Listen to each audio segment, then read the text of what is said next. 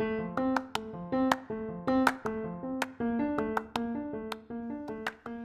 abriremos este podcast enfocándonos en el ámbito de la docencia.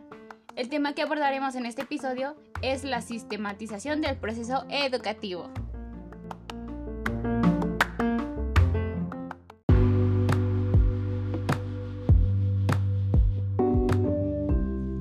Para hablar de un tema es necesario conocerlo. Así que ven, te invito a que vayamos empezando por saber qué es un sistema.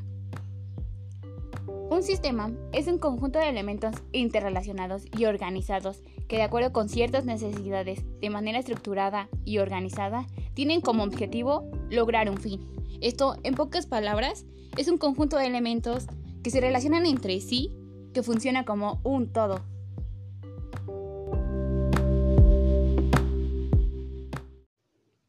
Es necesario que todas las partes se encuentren conectadas, es por eso que la sistematización se debe de realizar un proceso. Es por eso que debemos de tener siete puntos importantes, los cuales son, primero, identificar las necesidades de nuestra población. Segundo, determinamos los objetivos, que vienen siendo las capacidades que se adquieren al concluir el proceso de aprendizaje. Tres, seleccionamos nuestras opciones. Cuatro, seleccionamos las estrategias que vamos a implementar en nuestra población. Cinco, se realiza la acción. Seis, eh, hay un control y una evaluación. Y siete, hacemos una revisión del sistema o una retroalimentación. En 1960, Walter Dick presentó un esquema de ocho pasos para realizar una correcta y adecuada sistematización del acto educativo. Como primer punto tenemos el análisis del contexto. Segundo, la formación de objetivos. Tercero, determinación de tareas. Cuarto, la selección de estrategias. Cinco, la elaboración de instrumentos de evaluación. 6. La implementación del proceso. 7. La evaluación. Y 8. La revisión. Como primer punto tenemos el análisis de contexto.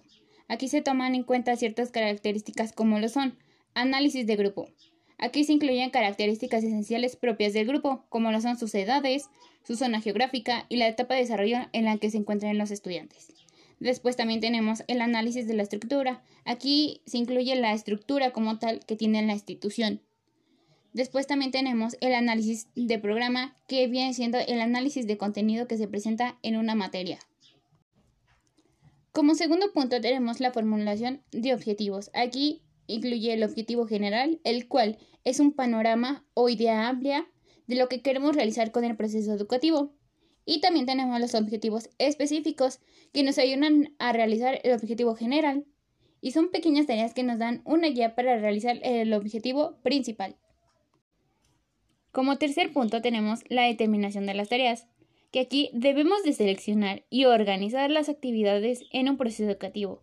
En primera instancia tenemos la elección de las tareas, que van de acuerdo al grupo, y en segunda instancia tenemos la organización de las tareas, que aquí se incluye la planeación de tareas y actividades que se les deja al grupo.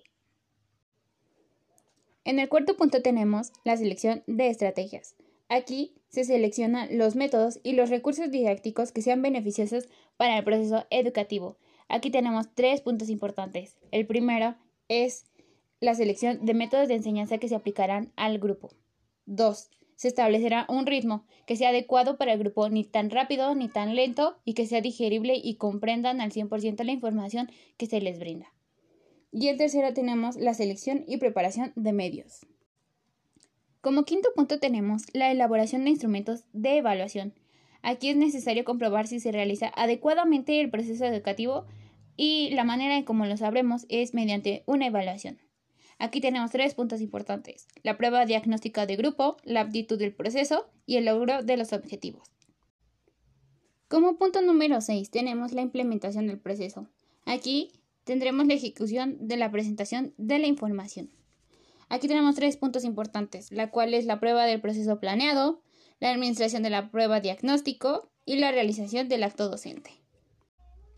Como punto número 7 tenemos la evaluación.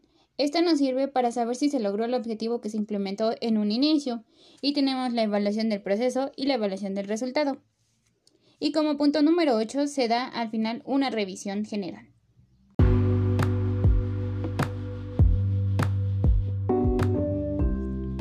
Lo beneficioso de este proceso es que puede ser recuperado, contextualizado, analizado y reinformado a partir del conocimiento adquirido a lo largo del proceso, es decir, es dinámico.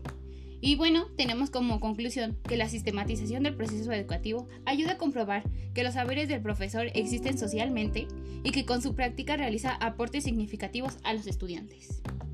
Y bueno, este sido nuestro primer episodio. Si quieren seguir conociendo más, no olviden seguirnos escuchando. Hasta la próxima.